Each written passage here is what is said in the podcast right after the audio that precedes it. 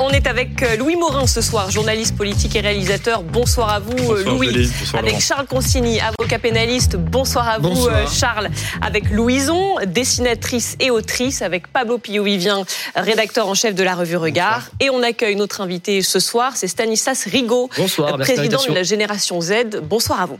Z comme Zemmour, hein, il faut quand même euh, euh, le rappeler. Et on va démarrer justement par un sujet qui tient à cœur à Éric Zemmour et à vous, j'imagine Stanislas Rigaud, l'histoire des prénoms qui n'ont pas été dévoilés dans un oui. premier temps, ce qui a fait le JDD entre autres euh, ce week-end.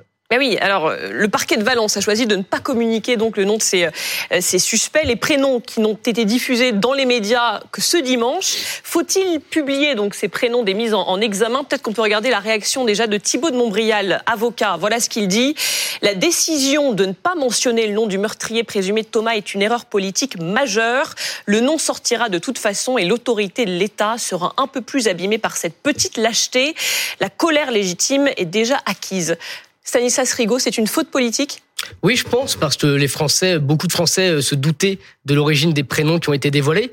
Et je pense que l'État devrait être transparent dans ce genre de situation. C'est-à-dire qu'il n'y a pas de raison de cacher euh, ces prénoms-là. Je crois que beaucoup de gens déjà s'en doutaient. Et puis surtout, pourquoi les cacher? Euh, si ce n'est parce que justement, on sait très bien le lien qui va être fait euh, par la suite. Et ce lien, euh, c'est celui que nous avons longuement évoqué avec Éric Zemmour pendant toute la campagne présidentielle. C'est le lien entre délinquance, insécurité et immigration. Alors euh, ça c'est vrai. Au fond, on peut être d'accord avec vous sur le fait qu'on ne voit pas la raison pour laquelle on peut cacher euh, ces prénoms. Mais une fois qu'on les a, ces prénoms, pardon hein, de vous poser cette question, même si je connais la réponse, qu'est-ce que ça change? Vous dites que ça fait euh, un lien avec l'immigration. Ce sont des prénoms. Pardon de vous dire, de jeunes Français, même si leurs parents étaient ou grands-parents immigrés. Je sais Oui. que ça vous fait rire à chaque fois, ça. Non, mais, ça mais- c'est vrai, c'est deux France qui s'opposent. On en revient à la fameuse phrase, Exactement. effectivement, euh, de Monsieur Gérard Collomb, qui, euh, à qui on peut rendre hommage au passage. euh, mais mais c'est vrai que cette phrase, le face à face, on a face à face, certes, des prénoms d'origine étrangère qui ont été choisis par les par les parents. Je sais qu'Éric Zemmour est contre le fait qu'on donne des prénoms d'origine étrangère, mais quand même, qu'est-ce que ça change? Ce sont de toute façon des Français, des Français que vous n'aimez peut-être pas, mais des Français. C'est c'est pas qu'on les aime pas. Simplement, on entend à longueur de plateau que ça n'a aucun rapport avec l'immigration. J'ai eu l'occasion de venir débattre sur ce plateau euh, il y a quelques jours maintenant. En tout cas, avec l'immigration récente. Bien sûr. mais, Bah, on sait pas. Ça se trouve, c'est leurs parents. euh, on verra. Je pense pas qu'ils viennent d'arriver mais en France, ces jeunes garçons. Cas, Ils Laurent sont Ruquier- français, en a tout cas, priori. oh, bien sûr, c'est ce que je dis. En tout cas, Laurent Ruquier, euh, personne ne fera croire que cette immigration-là est là depuis 2000 ans. Euh, voilà tout. Et euh, ce qui est choquant pour les gens à chaque fois, c'est cette façon d'être dans le déni. C'est-à-dire que oui, une fois qu'on a les prénoms, très bien. Je dis pas que c'est l'in- l'information la plus importante. Simplement, quand on le dit et que les médias, la justice et les politiques au pouvoir le cachent, on est choqué. Et d'ailleurs, moi, ce qui m'a beaucoup marqué dans cette affaire des prénoms, c'est Gérald Darmanin, et c'est le Figaro, je crois, qui révèle ça, euh, les, les donne à un autre ministre, qui souffle après à la presse. Si les Français savaient le prénom, cela pourrait conduire à beaucoup d'énervement et beaucoup d'agacement. C'est pas moi qui le dis, c'est un ministre à qui s'est confié Gérald Darmanin. Et s'ils l'ont caché, c'est qu'ils ont peur justement de ces affrontements. À tort, je pense à affrontements- tort, parce que Mais- je suis, je suis d'accord avec vous sur mais- le fond qu'il n'y a aucune raison de cacher mais, ces prénoms. mais voilà, mais pourquoi les cacher? En fait, si on les donnait directement, mais vous et moi, on n'en débattrait même pas ce soir. On- ce serait un fait, basta. Ah ben, Et- on et donne si- les prénoms. On le donne maintenant euh, sur BFM TV s'ils sont mis en examen et s'ils sont majeurs. Voilà, c'est la décision de, de, de, de la rédaction. Oui, s'ils sont majeurs, mais ils sont majeurs aujourd'hui. Et, en l'occurrence, ils ne sont pas tous majeurs. Mais beaucoup le sont. Euh, et d'ailleurs, enfin, c'est vrai que on dit euh, ils donnent les prénoms ou ils ne donnent pas les prénoms. C'est à la presse en fait normalement que ces prénoms, c'est à la presse de décider si oui ou non ils les mettent dans leurs articles ou euh, dans leurs papiers ou dans leurs reportages euh, à la télévision. Et euh, c'est vrai que jusqu'à présent, euh, c'est exactement ce que ce que disait Julie, c'est-à-dire que il n'y avait que lorsqu'il y avait une mise en examen et que c'était un majeur que ces prénoms étaient euh, étaient donnés, étaient révélés. Euh, là aujourd'hui, effectivement, euh, à, à cause principalement de, de l'extrême droite, il y a une course aux prénoms. Et d'ailleurs, euh, Monsieur Rigaud euh, sur ce plateau euh, la semaine dernière avait dit moi je fais le pari que tous ces prénoms, Et etc. j'ai eu raison ou pas Peu importe. J'ai eu C'est-à-dire raison que, ou pas genre, il y a- C'est ça, le sujet. Oui, mais que faire le pari on quand il y a une enquête en cours et qu'on n'a pas les Mais- éléments, mais voilà, bah là, on va venir sur le fond. On c'est-à-dire va tout- que, tout- en fait, dès le début, non mais juste, Mais je, je vais jusqu'au bout de mon idée, c'est-à-dire que, en fait, dès le départ, on sait très bien en fait ce que l'extrême droite, qui est aujourd'hui très puissante dans ce pays, va faire de ces prénoms. Elle va les récupérer et associer le fait culturel fantasmé qu'elle voit euh, dans ce, dans ce ou dans ces prénoms et en faire euh, un, un argu et dé- dérouler un argumentaire raciste Non, derrière, mais attends, attends, euh, les immigrés ou les descendants Il y a d'immigrés. plein de choses qui sont dites en même temps. On va essayer d'y répondre. D'ab- D'abord, Charles Consigné, je vous redonne la parole, Stanislas. non, mais mais je je peux pas laisser dire ce que ce que dit Pablo. Euh, moi, je pense que ça permet tout simplement de poser un diagnostic simple. Euh, c'est qu'on a Simpliste. euh, on a c'est qu'on a des difficultés avec une partie des jeunes Français. C'est vrai.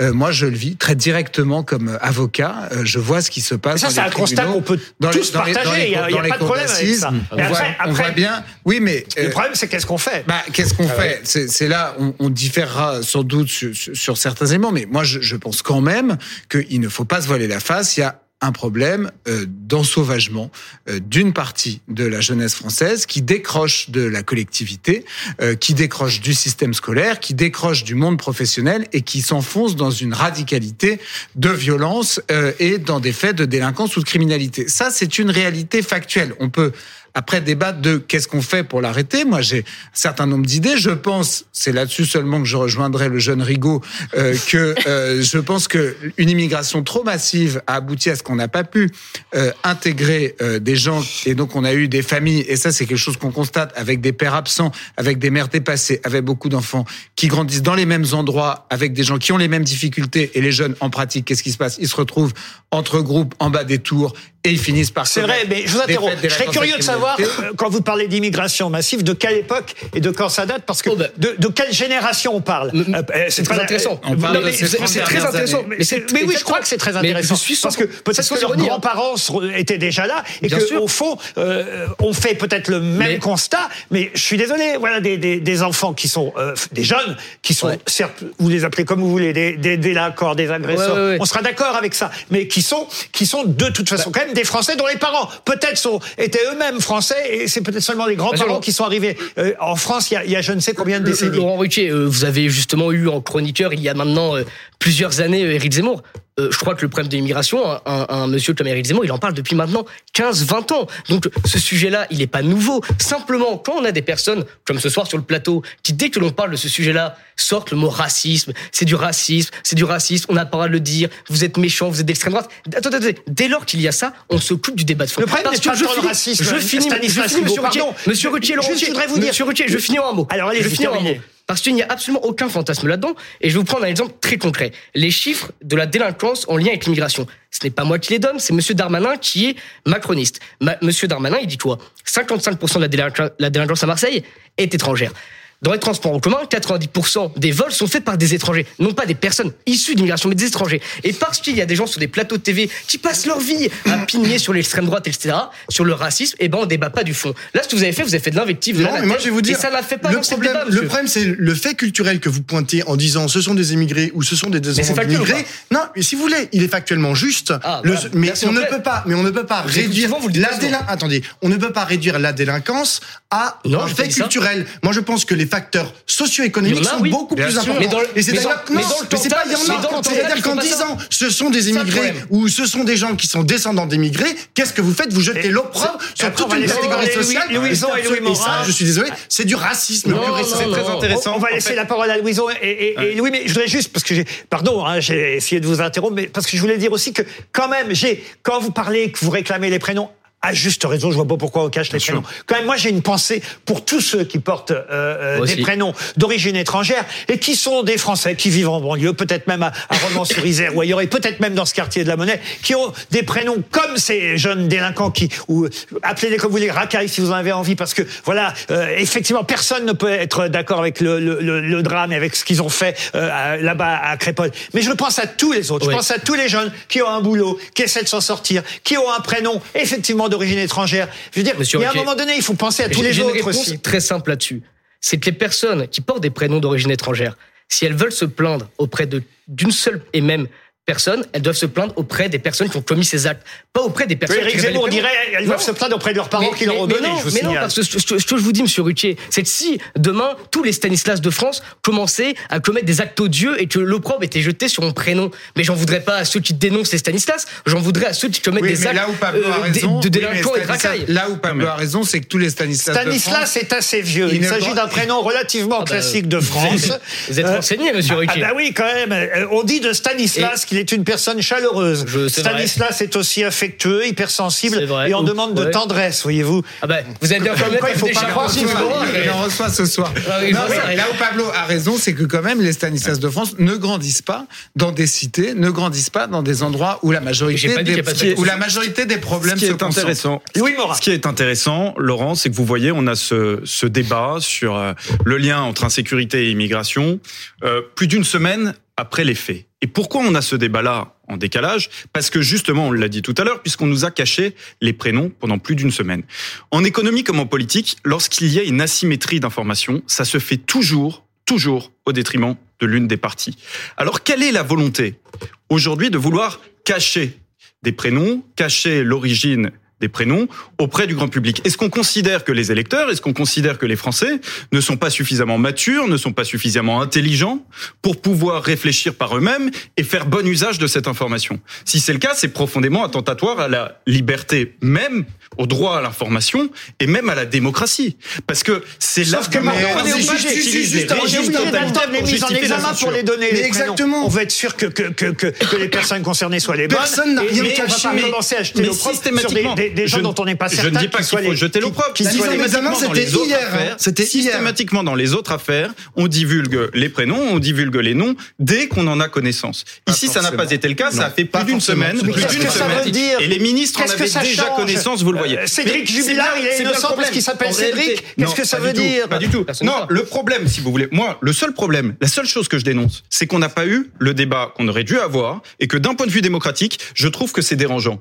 Voilà. Je trouve qu'à partir du moment où on tente de mettre sous le tapis une information, Mais ça fait je une trouve que c'est dérangeant. Ben, ça fait, c'est une semaine Une de perdu toute puisque petite vous voyez, rien dit. dans les Alors, Louison. politiques, les C'est- ministres avaient déjà l'information. C'est une semaine qui a été extrêmement sensible pour beaucoup de gens. Il y a une enquête qui était en cours. Ils ont mis quand même plusieurs jours à les retrouver, plusieurs jours à identifier qui a fait quoi.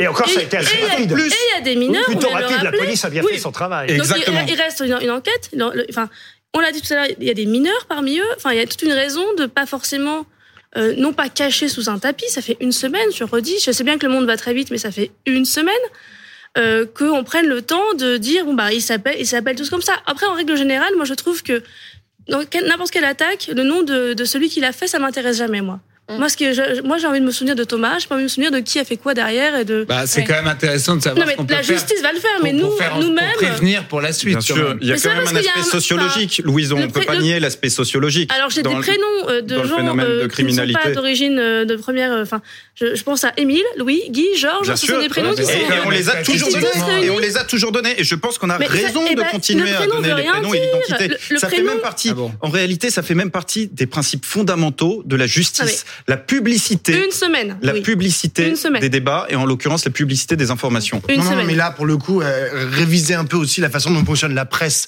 Enfin, je suis désolé, Bah, euh, la, presse, la presse n'est est pas là pour court-circuiter en fait les procédures de justice ou de police. Elle le Pablo, fait aujourd'hui énormément. ça D'ailleurs, exactement. Et d'ailleurs, comme l'a rappelé Laurent, légiférer comme l'a rappelé Laurent tout à l'heure, qui est-ce qui a sorti l'information? Un journal d'extrême droite qui s'appelle le JDD. Le JDD n'est pas un journal d'extrême droite. Si, c'est un journal d'extrême droite.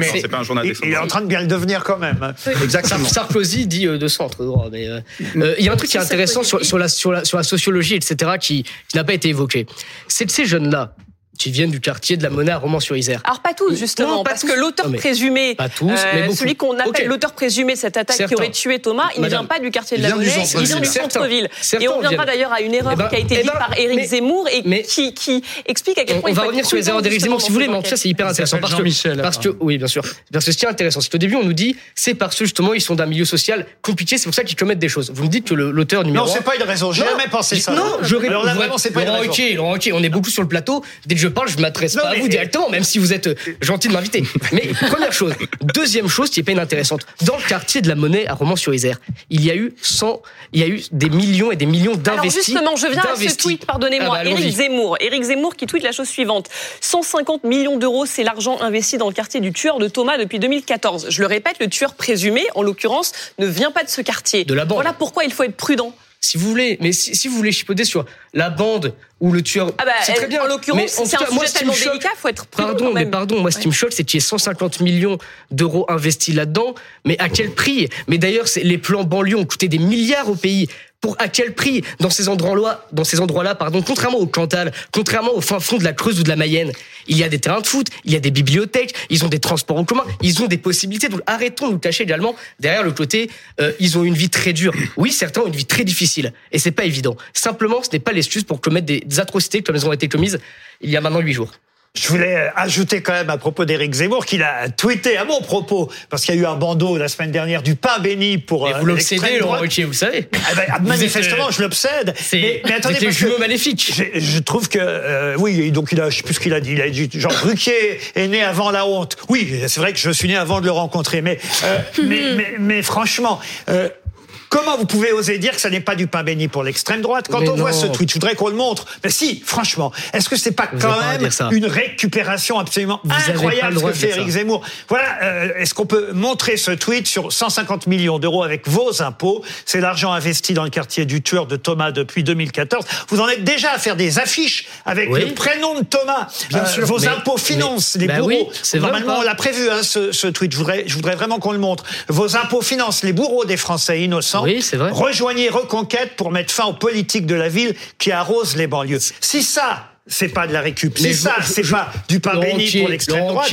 Qu'est-ce que c'est? Laurent Ruquier, je, m'en- je, je vais vous dire très clairement ce que je pense de, de cet argument bidon de la récupération. Je m'en contrefiche. Ça ne veut absolument rien dire. la récup. non, non, non. Mais je vais vous dire, stop, stop, stop, non mais je vais vous dire, non, non, pas stop, vous allez La vous allez famille, la famille de Vous Lola, la famille de Thomas, dont vous Vous récupérez les prénoms, dont vous récupérez les morts, on Vous allez demandait que ça que- m'est qu'il n'y égal ait pas de vous récupération politique. Hurler, hurler, ça m'intéresse pas. Simplement, je vais vous dire quelque chose.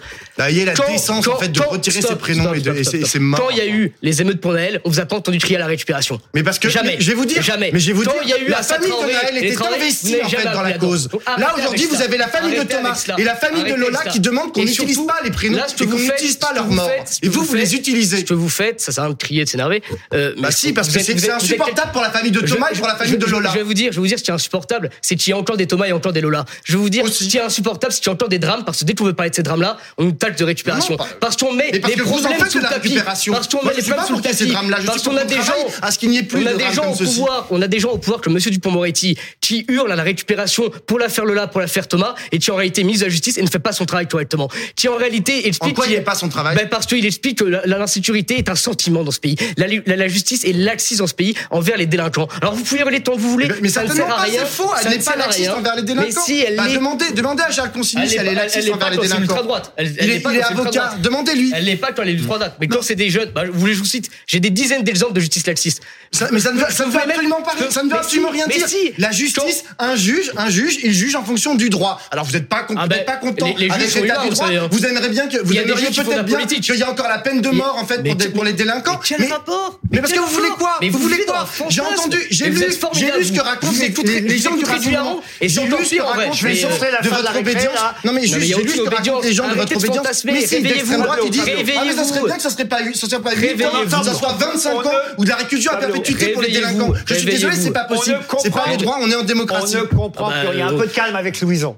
Une aspirine éventuellement, mais non, mais en plus je suis totalement d'accord avec Pablo. acouphènes peut-être aussi. Vous faites non non les acouphènes ils viennent plutôt de ce que vous racontez qui, qui piquent un peu bah, comme les titres. Mais oui non ce, ce tweet j'espère qu'on le verra tout à l'heure. Moi j'irai le regarder c'est odieux. La machine ne fonctionne pas pour Ah, bah, On essaie eh, d'envoyer de ce vous tweet, on arrive Laurent c'est un complot. mais euh, en l'occurrence Certains non. crieraient complotisme, C'est immonde de faire un truc pareil et vous le savez très bien. La preuve c'est que vous le défendez avec une grande mauvaise foi.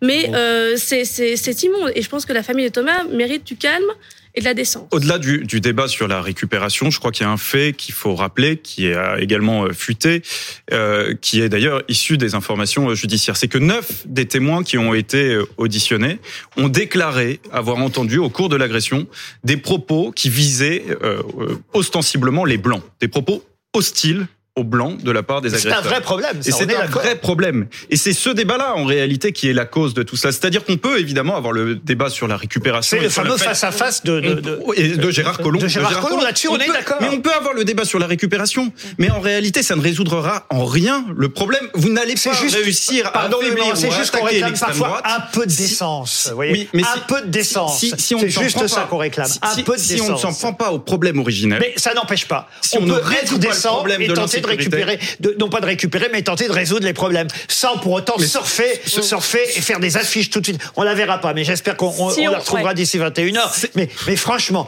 franchement, là vraiment quand j'ai vu ça, la, la honte, je vais vous dire, elle est pas de notre côté. hein, Non, mais hein. Si on élargit un petit peu le débat euh, sur les statistiques ethniques, est-ce qu'il en faut en France? On sait qu'il n'y en a pas. Euh, En France, Lisa Adef, vous avez fait le point sur ce qui existe ailleurs, à, à l'étranger. Ça donne quoi? Alors ailleurs, à l'étranger, on sait qu'il y a 22 pays européens qui pratiquent euh, le recueil de données ethniques. En Angleterre, par exemple, il n'y a absolument aucune restriction euh, lors du euh, recensement. Il y a une question ethnique à laquelle 15 réponses sont euh, possibles. Elles sont classées en cinq grandes catégories blanc, métis, noir, asiatique ou autres peuples ethniques. En Suède, sur les statistiques nationales et de l'éducation, le pays d'origine des Suédois est mentionné. En Roumanie, le recensement compile les données sur l'ethnie de la population, la langue maternelle et la religion. En Suisse, aux Pays-Bas ou en Grèce, les données ethniques pour les statistiques sont euh, autorisées. Aucune restriction euh, là non plus. En revanche, en Pologne, en Slovaquie en République tchèque, ce n'est pas obligatoire, mais c'est possible, c'est sur la base du volontariat. Voilà pour euh, des, des détails importants. Oui, Charles Ah non. Consigny. que ça ne fera rien avancer du tout euh, d'avoir des d'avoir des statistiques ethniques. On, on a quelques statistiques euh, que tout le monde connaît. Euh, On a un quart des détenus euh, en France qui sont de nationalité étrangère euh, et on a une surreprésentation des jeunes de banlieue dans les faits de délinquance et de criminalité. Mais ça, ça, ça n'est stigmatisé personne que de le relever. La question, c'est qu'est-ce qu'on fait euh, concrètement pour que ça s'arrête? Qu'est-ce qu'on fait pour que ce séparatisme territorial s'arrête Et moi, ce que j'observe en France, et je pense que c'est un constat qui est de plus en plus partagé, c'est que on a euh, une société qui est de moins en moins, euh, où il y a de moins en moins de circulation, de mobilité sociale, où les classes sociales sont de plus en plus étanches, où territorialement les gens se séparent de plus en plus, où tout le monde fait en sorte de mettre ses enfants euh, dans une école où il sait qu'il y aura. bah, c'est une réalité. Les élites françaises, par exemple, sont dans un séparatisme inouï aujourd'hui. Donc moi, je crois que le problème, il est surtout de ce côté-là. Il est aussi euh, un problème économique. Euh, c'est une réalité aussi que euh, ces jeunes-là, ils ont également du mal à rentrer sur le marché du travail et on a un problème d'école qui est totalement démissionnaire Ouais, aujourd'hui. vrai souci qu'il On a- faut on a- absolument on a, on a une résoudre école, là-dessus. on a une école quand vous allez quand vous Personne allez voilà, quand, quand vous allez quand vous quand- vous allez au- en- à l'école primaire, au collège ou au lycée, euh, dans les quartiers dans lesquels grandissent ces jeunes, euh, ils arrivent au collège, ils savent moins lire que ceux qui ont grandi dans le centre de Paris. Donc c'est c'est ça, je, je Charles. trouve surtout la question qu'il faut se poser. Je redonne la parole à Lisa Adef parce qu'elle va continuer son panorama des différents pays avec des méthodes différentes. Ouais, juste pour vous expliquer dans certains pays, a des conditions très particulières. En Italie, par exemple, l'Institut des statistiques précise les nationalités des personnes qui ont commis euh, des crimes ou des délits, ce qui permet au gouvernement et en particulier au ministère de l'Intérieur d'avoir des statistiques plutôt précises sur les auteurs. Par exemple, dernier chiffre à notre disposition, en 2020, 30% des délits ont été commis par des personnes d'origine étrangère. Ça, ça provient euh, directement du ministère de l'Intérieur euh, italien. Et en Allemagne, rien dans la loi ne permet de faire des statistiques ethniques, mais la religion est recensée pour lutter contre les financements étrangers. Au moment de payer leurs impôts, les Allemands doivent préciser s'ils sont euh, catholiques, protestants ou athées, parce qu'il y a un impôt sur la religion qui leur permet de financer des activités religieuses. Et ça, c'est intéressant parce que certaines personnes renoncent à leur religion pour payer moins d'impôts, par exemple. Merci Lisa Adef. On continuera à parler euh, de Crépol tout à l'heure et aussi euh, de cette manifestation de l'ultra-droite.